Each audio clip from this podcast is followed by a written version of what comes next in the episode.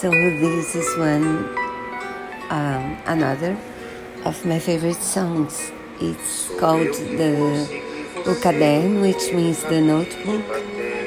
And it's by Toquinho, and it tells the story of a notebook.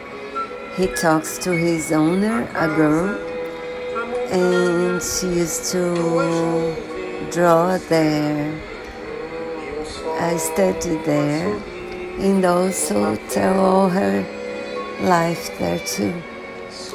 And he asks not to be forgotten when she is older. It's a lovely music. I, this is Chico Buarque singing it, but with Toquinho, the author is also lovely. So I hope you enjoy.